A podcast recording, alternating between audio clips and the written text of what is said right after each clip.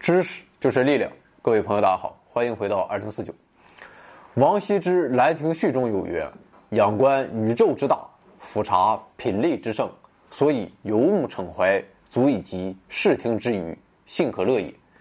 那么反复玩味这句话，感觉即便是一千七百年前，王羲之的用词也真是准确。地球上的万物，我们可以俯察啊，可以去查，去很仔细的看。但是啊，宇宙无垠，我们只能仰观啊，然后感叹我勒个擦。可以说，古人对宇宙星空的认识啊是朴素的，那就是宇宙大，星辰远。那么具体多大多远不知道啊，人们也只能去猜测啊，凭着常识去判断。比如在《两小儿辩日》中，孔子东游啊，去的哪也不知道啊，可能是去上海某工程公司考察。总之啊，孔子一到啊，天气晴朗了。那么这时候有两个小孩在辩论啊，一个小孩说，太阳在早晨时候。要比中午时候离我们近，因为早晨的太阳像车的车盖一样大，而到了中午就如同盘子一般小了。那么这不是远小近大的道理吗？另一个小孩说：“啊，不对，你图样。中午的时候太阳更近啊，因为早上时候凉爽，到了中午的时候热的就如同把手伸进了热水中啊，这不是近的就感觉感觉热，而远的就觉得凉的道理吗？”啊，问孔子，孔子说：“我也不是谦虚，你还是另请高明吧。”那么，同样的，天上的天体众多。那么，由于不同的天体的亮度和大小差异巨大，那么再加上距离的因素，让我们很难凭直观来判断一个天体的远近啊，更别说实际的距离了。就比如说，远在二百三十万光年外的仙女座星系，它看上去啊，它要比天王星啊还要明亮一点。如果仅凭直觉，我们还会以为仙女座星系啊是比天王星离我们更近的一颗星星。所以说，广袤的宇宙在巨大的空间尺度上给我们摆下了一个巨大的迷魂阵。但是啊，随着近代科学的兴起和观测手段的进步，我们已经知道了一些熟悉天体的距离啊，比如金星，它最近的时候距离我们四千一百六十万公里，太阳距离我们一点五亿公里。那么太阳系外 距离我们最近的恒星半人马座阿尔法距离我们四点三光年，北极星距离地球四百光年。猎户座阿尔法星啊，又名参宿四，距离地球六百四十光年。银河系的中心啊，远在二点八万光年之外。银河系的另一端在七点八万光年外，与我们遥遥相望。那么大小麦哲伦星云分别跨越二十万光年和十六万光年的尺度。那么去到老大哥仙女座星系啊，光要走二百三十万年。我们也可以测得那些距离我们上百亿光年之外的刚刚诞生的星系，甚至可以说，只要我们想测量任何天体的距离，我们都可以获得。那么这些目前人类还根本无法到达的天体啊，它们的距离我们究竟是怎么测量出来的呢？那么就请看本回宇宙设下迷魂阵，人类祭出量天尺。那么当然了，要说明的是啊。这个量天尺啊，它并不是一种工具啊，也不是一种固定的测量方法。有时候为了把题目起得好看一点啊，就和写歌词一样，我们是无节操、无下限的。实际上，测量天体的距离，我们要具体情况啊具体分析。不同距离的天体测量也有它独有的方法。那么由近及远啊，首先我们来看距离我们最近的恒星太阳。早在两千两百年前。古希腊的一位叫阿里斯塔恰斯的天文学家就曾研究过地球、啊月亮与太阳三者之间的位置关系啊，并由此计算出三者之间的距离关系。那么他使用的工具啊，便是三角形。两千多年前的希腊人便知道了月圆月缺啊，是由于地球、太阳、月亮三者之间的位置关系决定的。那么由此啊，阿里斯塔恰斯想到，当月亮为半月的时候，那么太阳。正好是从我们看月球的方向啊，这个垂直的方向照射着月球的，也就是说，此时的太阳、月球啊、地球三点之间，它构成了一个直角三角形。所以说，如果这时候我们测得地球和太阳的连线同地球和月亮连线之间的夹角，那么在这一直角三角形中，便可以知道太阳的位置。如果这个夹角比较小啊，那么太阳就会离我们相对近一点。而如果这个夹角比较大啊，太阳自然也就相对远一点。阿里斯塔恰斯啊测的这个角度是八十七度啊，于是啊他得出结论：日地距离是地月距离的十九倍。那么实际情况如何呢？其实这个夹角是八十九点八六度啊，十分接近垂直了。所以啊，日地距离是地月距离的四百倍左右。那么造成如此大差距的原因啊，不难理解啊。我们大家随手画个三角形啊，你就能感受出来，这个八十九点八六度啊，实在太接近九十度了。那么这条斜边啊，它要走老远了才能到达三角形的顶点。所以啊，对这个角度的估计值稍有偏差，结果得到的太阳位置就会相差很大。所以啊，要想精确了解日地距离与地月距离的关系，准确捕捉半月的时机，就是测量所必须的。但是太阳距离地球实在太遥远了，按照两千多年前的技术，要让阿里斯塔夏斯准确的捕捉到半月时的那一瞬间，实在是有点勉为其难。所以啊，对当时的人们来说，啊，是很难对这个角度做出准确的估计的，自然得出了相差十万八千里的结果。其实啊，哪怕是现在啊，这种方法依然存在很多不便之处。那么道理也一样，就是那一瞬间真的是难以把握，而差以毫厘的结果就是谬以千里了。那么到了牛逼的现在啊，我们用什么方法呢？开普勒同志啊教给我们开普勒第三定律。那么第三定律阐明了行星围绕太阳运转的周期与行星到太阳距离之间的关系。那么具体表述是，所有行星的椭圆轨道长半径的三次方与它们的公转周期的二次方的比值相等。也就是说，不论是地球还是火星还是金星，它们的这一比值都是相同的。所以说，只要知道地球以外任何一颗行星的公转周期。以及地球到那颗行星的距离，那么我们就可以得出太阳与地球之间的距离。那么现在啊，我们以金星为参考标准来看一下。那么从地球上看金星啊，如果金星与太阳它位于同一方向，那么我们就说金星与太阳汇合了啊。在天文学上，这就叫合。合分两种情形啊，当金星位于太阳和地球之间的时候，叫做下合；而金星位于太阳另一侧的时候，叫做上合。一般来说，我们观测的都是金星的下合，那么连续两次观测到金星与太阳的下合，就是金星的汇合周期。那么根据这一点，我们可以很容易的求得金星的公转周期是二百二十四点七天。由于地球的公转周期三百五十六点二天是已知的，所以啊，我们设日地距离为 a，太阳与金星间的距离为 b。那么根据开普勒定律，我们就可以得到这一等式，就是 a 的立方比上三百六十五点二的平方等于 b 的立方比上二百二十七点四的平方。结果我们就导出了 a 等于一点三八二 b。那么显而易见的是，地球与金星的距离 c 啊，它等于 a 减 b。那么同理，b 等于 a 减 c。所以啊，a 等于一点三八二乘以 a 减 c。于是我们可以得出 a 等于三点六一八 c。所以说，我们只要知道了地球与金星的距离 c 啊，便可以计算出日地间的距离。那么，我们就又回到了老问题：金星与地球的距离啊，又该怎么来测？啊，通过影子来测啊？不好意思，它没影子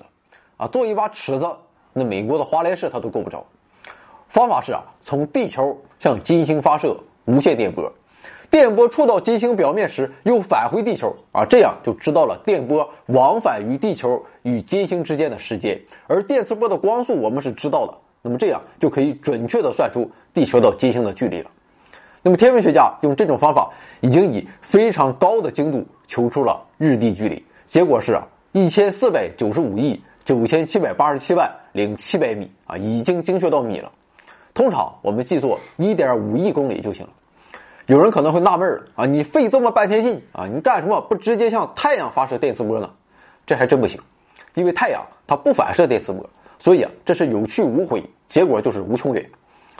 不过开普勒定律显然不是针对所有的天体都好用。那么以地球的视角来看，其实啊，也就能在太阳系里混混了，因为啊，只有太阳系内的天体才围绕太阳运转。那么对于太阳系外它更远的天体，我们该用什么办法呢？这就要用到周年视差法了。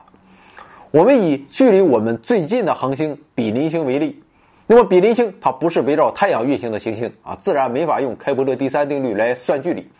同时啊，比邻星距离又太远，所以啊，也不可能用射电波反射的方法来直接测定它的距离。不过我们知道，地球每年它绕太阳公转一周，也就是说，地球在不停的运动的。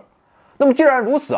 那么从地球上看某一颗恒星，春天看它的方向就和秋天看它的方向会有微小的差异。那么这个道理很简单，不是说我们看自己的手指啊，你闭上左眼用右眼看和闭上右眼用左眼看，这个方向是不一样的。那么恒星也一样，如果一颗恒星距离我们较近，那么在相隔半年的两个时间点上，从地球上看它的方向啊偏差就会比较大，而如果距离我们比较远，那么这种偏差啊就会比较小。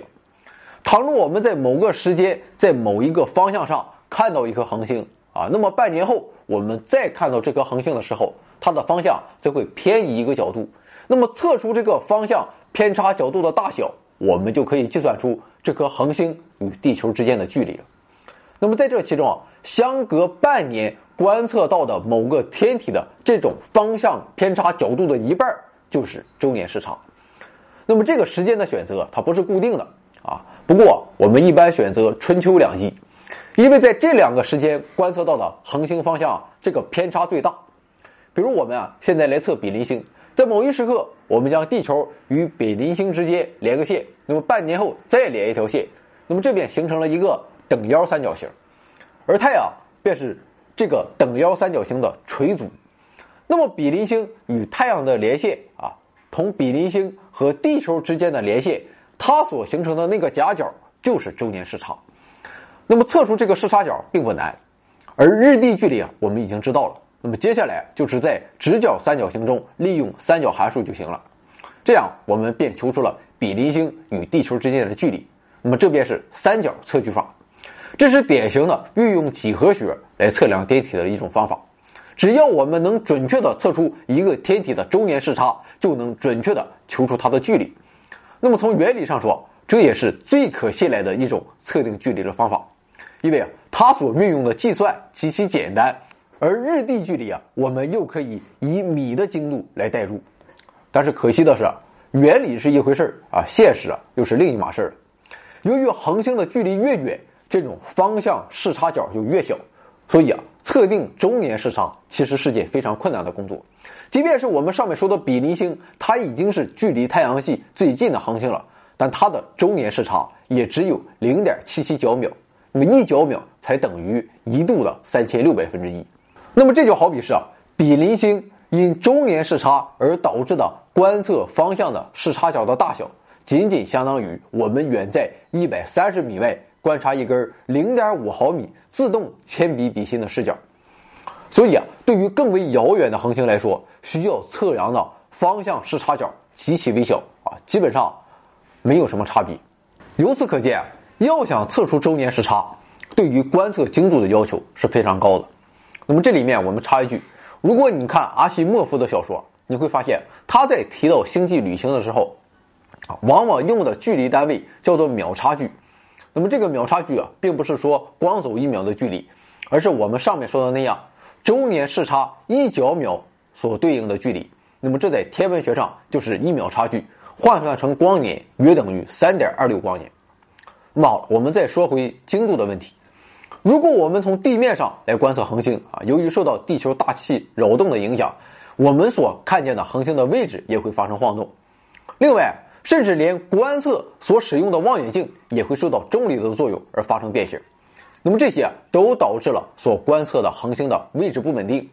所以啊，从地面观测周年视差有很大的局限。利用这种方法测量恒星的距离，最远也只能达到大约三十光年的程度。不过，如果到宇宙空间中去进行观测，那么由于避免了大气的干扰，也在一定程度上减轻了重力的干扰。那么就能十分准确地观测到恒星的位置。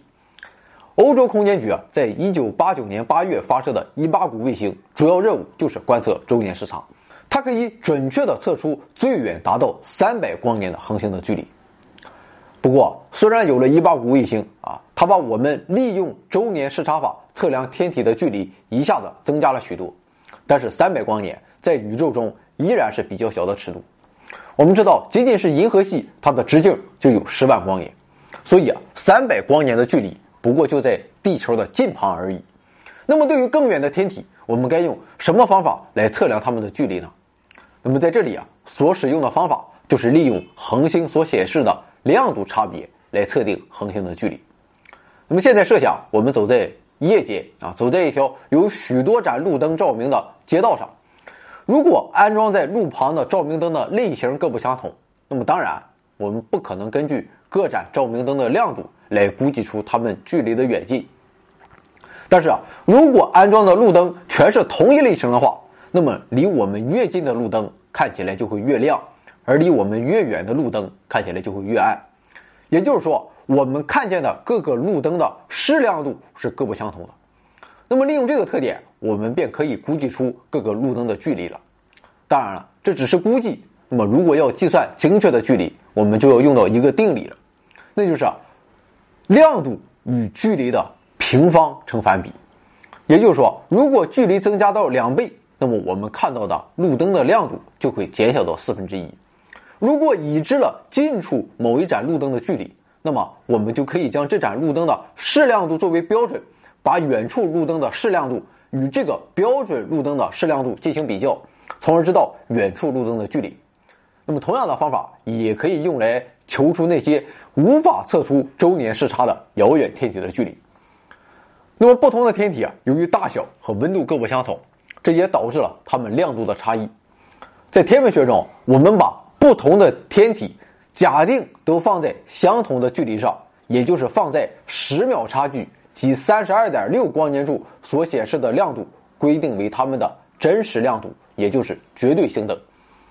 如果是同一类型的天体啊，当然是看起来越亮的天体距离地球越近，看起来越暗的天体距离地球越远。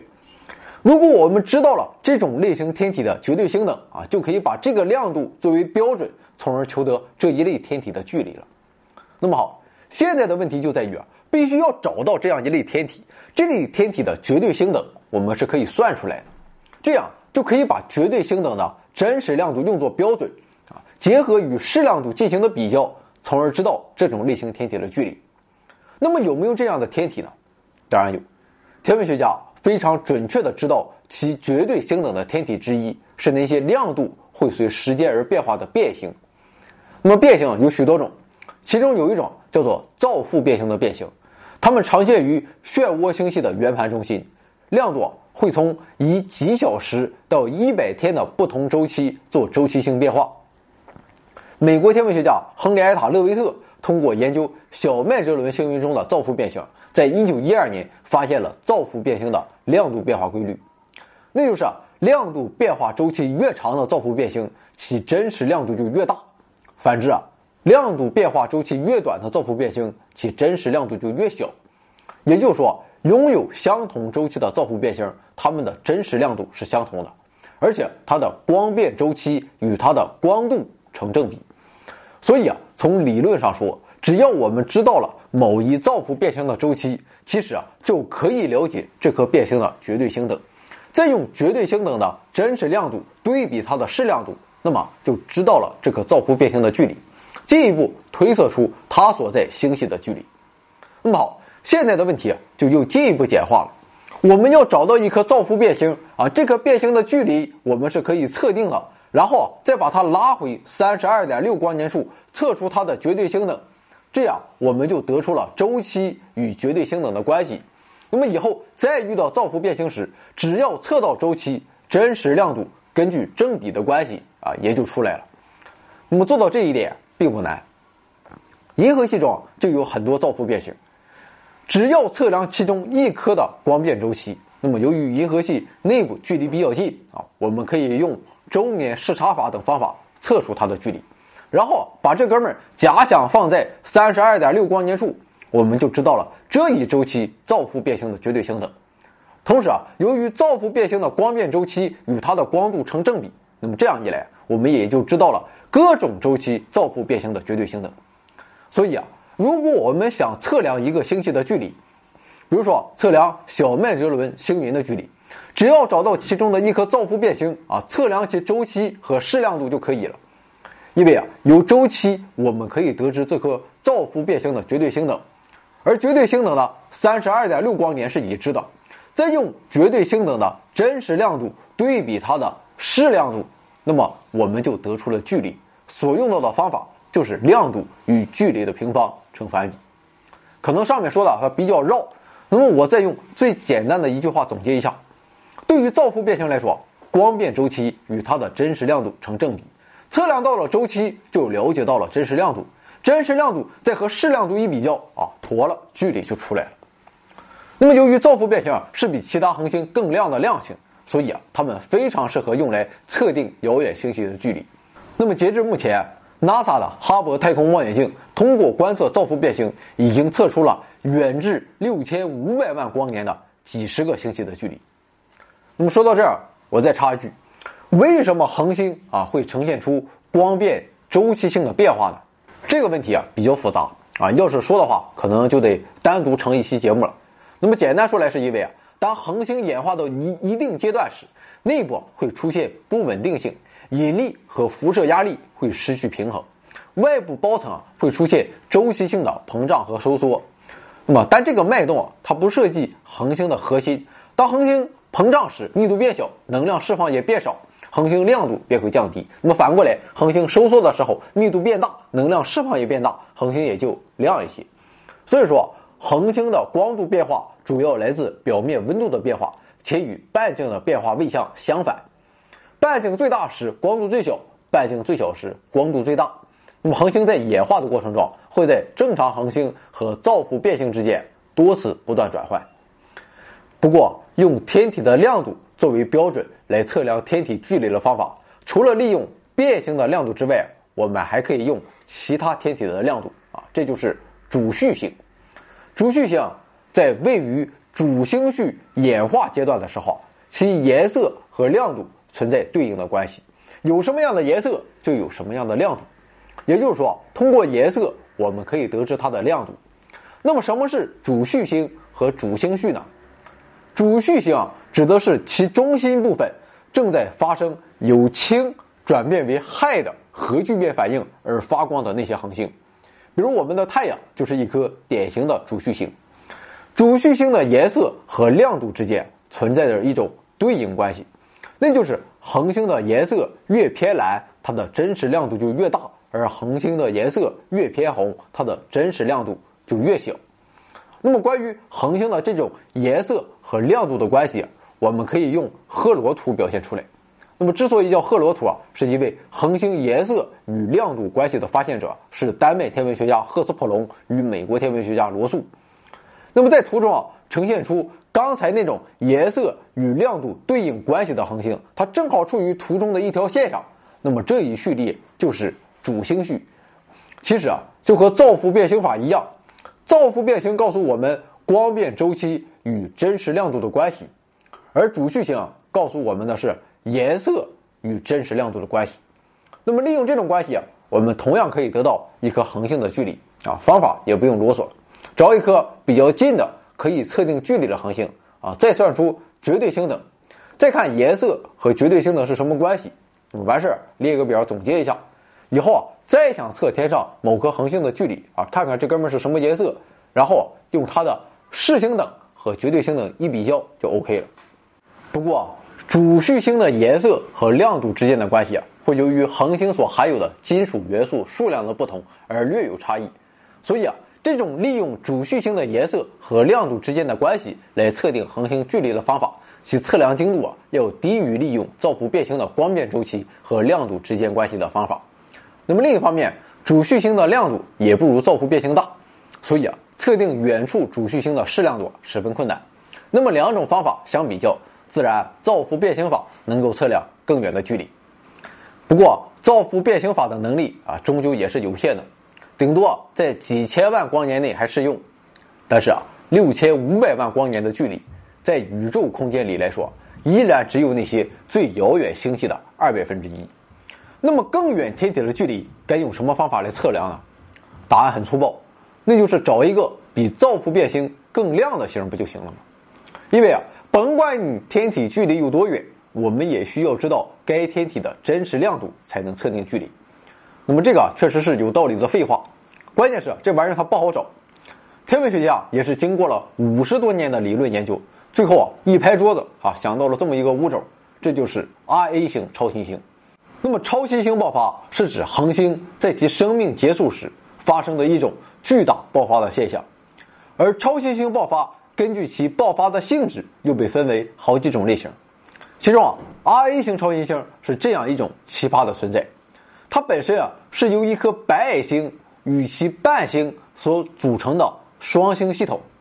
那么在引力的作用下，伴星的物质被不断的吸入白矮星，这些物质啊主要是氢。那么流入的物质不断的为白矮星增加着质量，当白矮星的质量增加到太阳质量的1.44倍时啊，这哥们儿终于扛不了了，它自身电子间形成的简并压再也无法抗衡自身的引力而突然坍缩，于是啊，便发生了 R A 型超新星爆发。那么发生爆发时啊，整个白矮星都被吹散，消失在宇宙空间中，这种爆发的亮度啊堪比一个星系的亮度，所以啊。即使爆发发生在非常遥远的空间，也可以被我们观测到。而且啊，更好的是，发生这种 R A 型超新星爆发时啊，白矮星的极限质量全都相同，总是太阳质量的1.44倍。所以啊，我们可以认为，观测到的任何一次 R A 型超新星爆发的真实亮度全都相同。所以啊，我们只要在已知距离的星系内观测到一次 R A 型超新星，并求出它的真实亮度。啊，就可以把这次 R A 型超新星爆发用作测量距离的标尺，啊，来测量在更远地方爆发的 R A 型超新星的距离。那么为此，R A 型超新星也为自己赢得了一个美名，叫标准烛光。不过近些年有研究表明，I 型超新星爆发的真实亮度并非完全一致，所以啊，利用 I 型超新星爆发来测距，可信度也要低于利用造父变星测量距离的方法。不过，这种方法对于测量远在几十亿光年之外的、无法利用造父变形方法进行测量的距离，还是十分有效的。因为在这种情况下，少许误差的存在是允许的。那么，在测量十分遥远的距离的问题上，除了造父变星和 I 型超新星外，天文学家还有其他一些可以用作距离量尺的亮度标准，比如说。有一种由大量恒星聚集成球状的球状星团，啊，就被用作这样的亮度标准。虽然我们在同一星系内啊会观测到不同的球状星团，有的比较亮，有的比较暗，但是在任何一个星系内观测到的那些最亮的球状星团，它们的真实亮度却全都大致相同。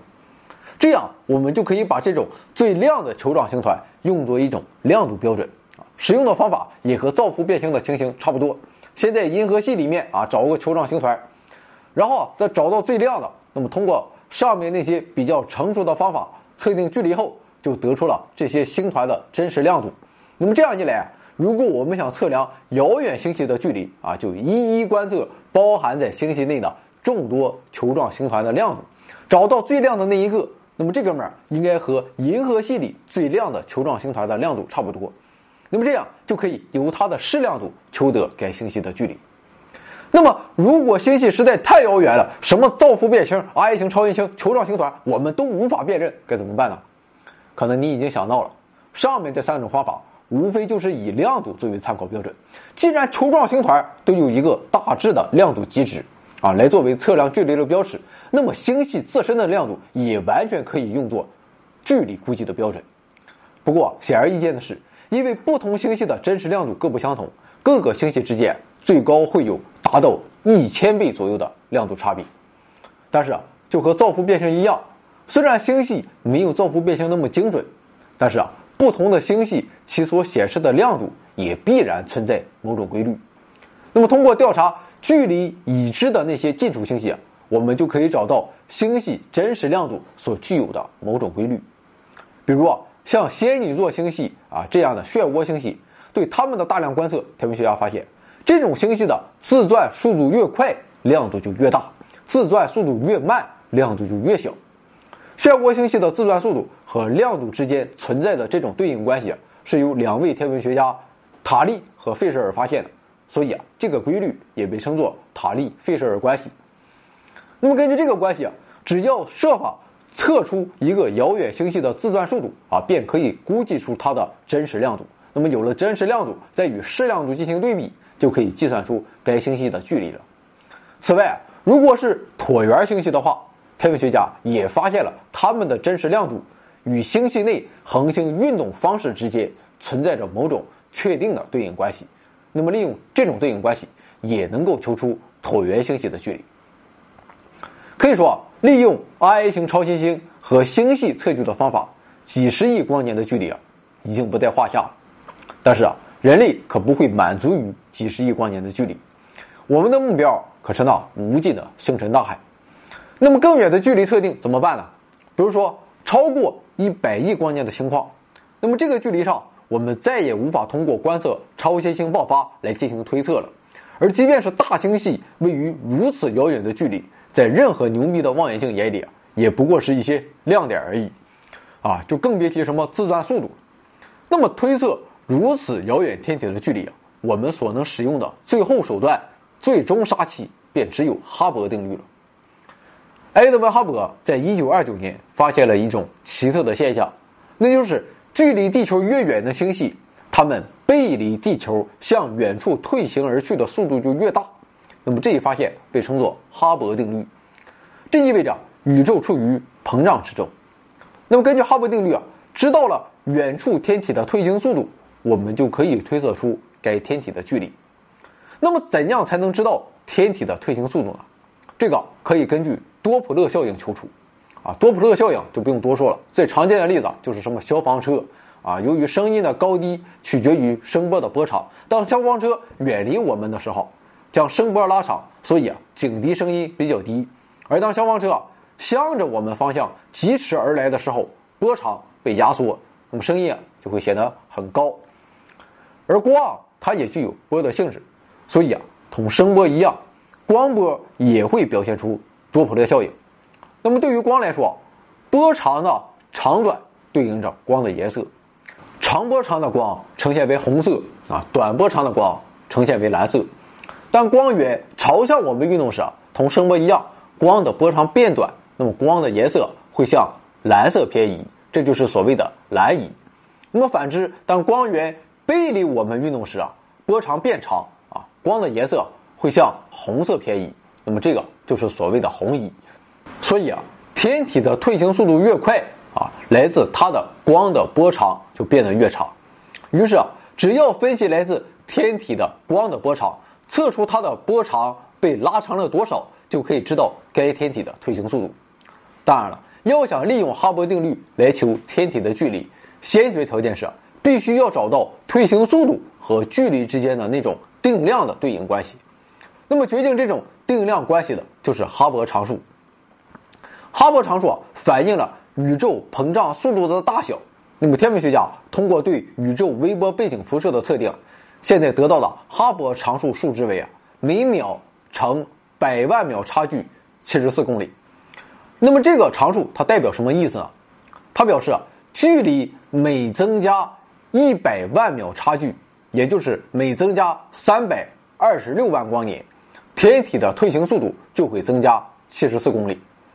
所以啊，只要我们测定了某个星系的退行速度啊。再和已知距离星体的退行速度进行比较，那么我们就可以得出需要测量的距离。不过这里面我们要说明的是，一个星系的退行速度中不只包括宇宙膨胀的速度，还包含了星系自己独自运动的速度。所以啊，这种利用哈勃定律推测距离的方法仅适用于非常遥远的星系啊，一般都是数亿光年以上的尺度，因为啊，只有在那样遥远的地方，宇宙膨胀的速度才足够大。可以忽略不计星系自己的运动速度，而对于距离比较近的星系来说，空间膨胀的速度还不够快，星系自身的速度会对结果产生极大的影响。那么，为什么越远啊膨胀速度就越快了？那么这一点我们以后在深入聊宇宙膨胀的时候再说。啊，简单说来，大家可以做一个实验啊，找一个有弹性的皮带啊，上面画几个距离相等的点，然后你给皮带拉长，你会发现。两边的点的远离速度要比中间的点快，你可能要问到：难道地球就是宇宙的中心吗？啊，是也不是，宇宙无所谓中心还是边际，任何一点都是中心。所以啊，我们自然可以以地球为参考，将其他星系都看作是在远离地球，换做其他任何一个天体也一样，因为大家都在相互远离。那么好，关于这一点我们就不废话了，以后啊我们在做关于宇宙膨胀的长篇大论的时候再详细说。总之啊，现在利用哈勃定律求得的最远星系的距离大约是一百三十亿光年。不过可惜的是啊，这种方法依然有局限性，那就是啊，从天体发出的光到达地球需要漫长的时间。所以啊，当我们在地球上观测到一个天体时，它其实啊已经退行到了距离地球更远的位置。而对于一个天体啊，它现在实际处于什么距离，我们不知道。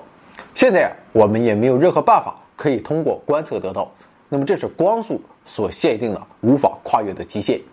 也许在未来啊我们可以找到解决办法，但现在我们真是想不出来。我们也只能通过计算推测出它现在可能的距离和命运。那么由于这个缘故，大多数在各种天文图上标注的啊诸如十亿光年之类的距离数字，并非该天体的实际距离，而表示的是光从那里来到地球所行进的距离。所以啊，我们通过测得最遥远的天体，也便得知了宇宙的年龄，那是一百三十八亿年前的光穿越漫长的时间和空间所告诉我们的。当然了，宇宙的实际边界其实远不止一百三十八亿光年。由于宇宙在诞生后经历了爆炸，又因为超过了某个临界点，星系退行的速度就会超过光速。这并不违背狭义相对论，而是空间膨胀的速率超过了光速。那么在空间内，光速依然是上限。那么由于这个原因啊，那些星系的光永远传不到我们这里，我们的目光也许永远无法触碰到那里的精彩。其实我们啊不必介怀，因为啊不只是天体，我们看到的所有事物都是它的过去。你看到的容颜至少是三皮秒之前的，你听到的呢喃至少是三十微秒之前的，你嗅到的花香至少是三百微秒之前的。我们还不要忘记了记入、传输、解码这些信息的时间，就连你触到它柔仪的感觉，也在躯体中走过了漫漫长路。就连你眼前的它，你也只能看到它的过去。可是啊，这并不能阻止你满怀爱意的筹划你们的未来。那么说完了刚才这段话，你是不是以为满分作文就要结束了啊？还没有，这是错觉。那么从今天我们说的这些可以看出来。测量宇宙空间的距离，我们会根据距离的不同而采取各种不同的方法。宇宙奇大无比啊，不可能只使用一种放之四海而皆准的方法来测量任何天体的距离。那么总结一下，测量太阳的距离，我们用开普勒定律；测量太阳系内行星的距离，我们可以发射电磁波，也可以利用开普勒定律。测得太阳系附近恒星的距离，我们使用周年视差法。测量更远天体的距离，则可以利用造父变星的视亮度或者是主序星的视亮度。但是啊，不论是使用哪种方法，我们都发现，要测量远处天体的距离，我们首先要测出位于较近地方的天体的距离，然后啊，以此为根据再来推算更远天体的距离。那么这些测量距离的方法，就好像一级一级的向上攀登阶梯，那么这被称为宇宙的距离阶梯。但是啊，问题是显而易见的，那就是，这个宇宙的距离阶梯，如果前一级测出的距离不可靠，那么在接下来的一级，它测出的距离也就不可能正确。一步错，步步错，一怀愁绪，几年离索，错错错。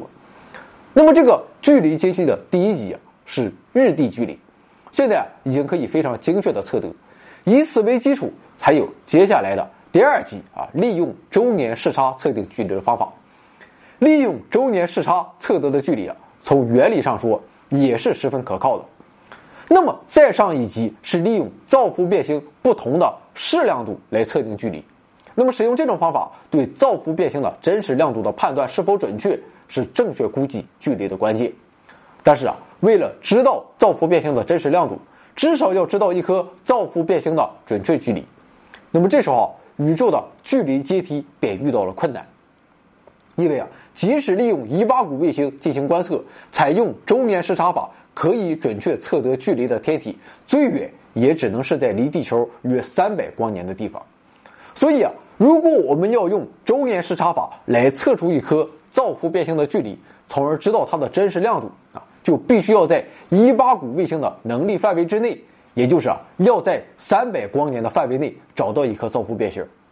但是啊，距离地球最近的造父变星也位于三百光年之外。那么这颗最近的造父变星就是北极星，距离地球约四百光年。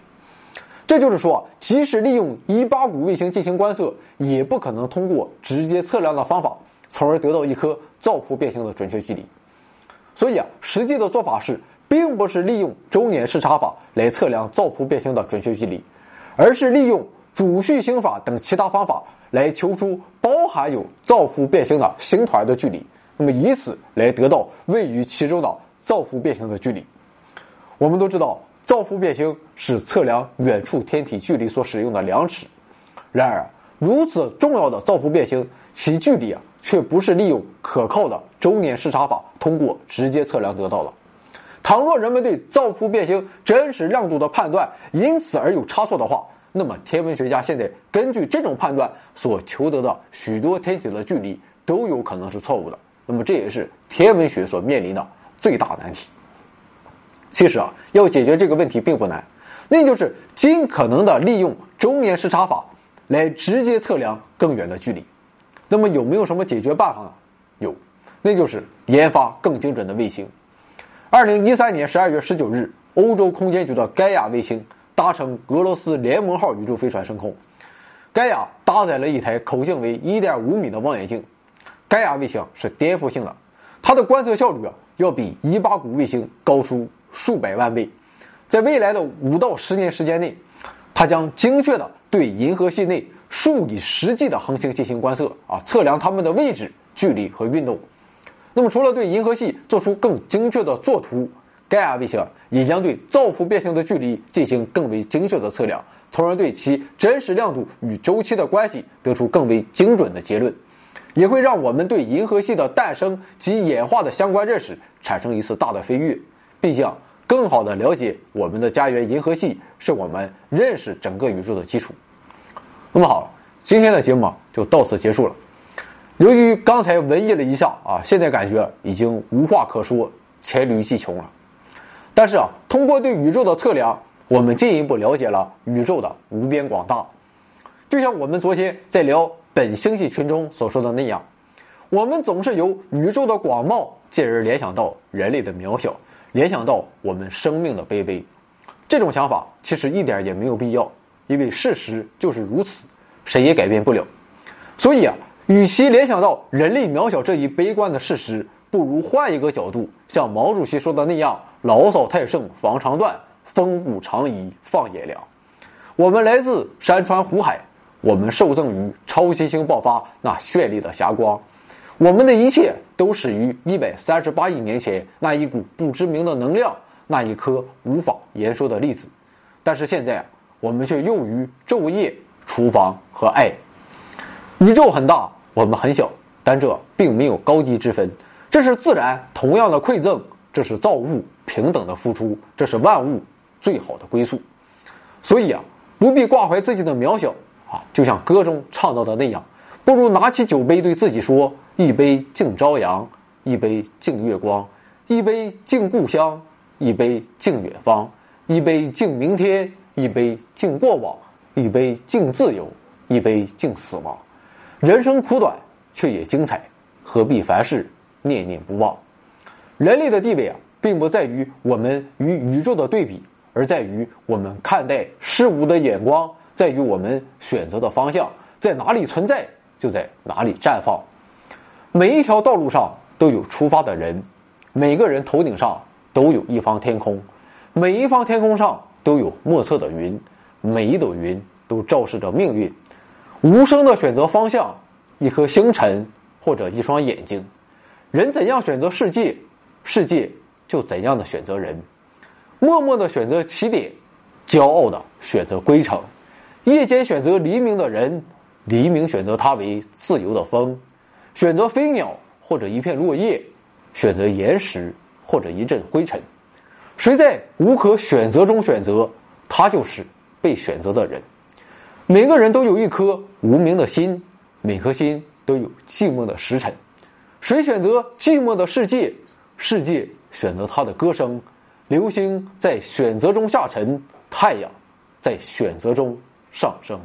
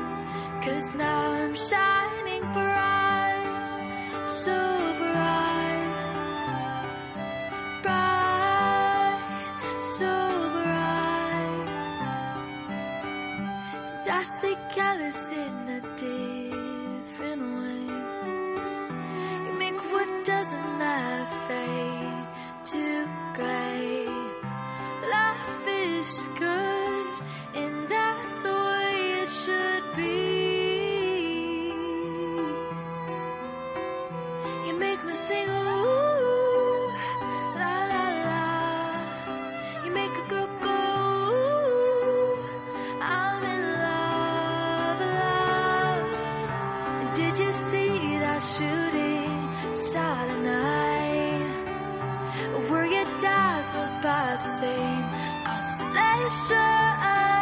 Did you and Jupiter conspire together?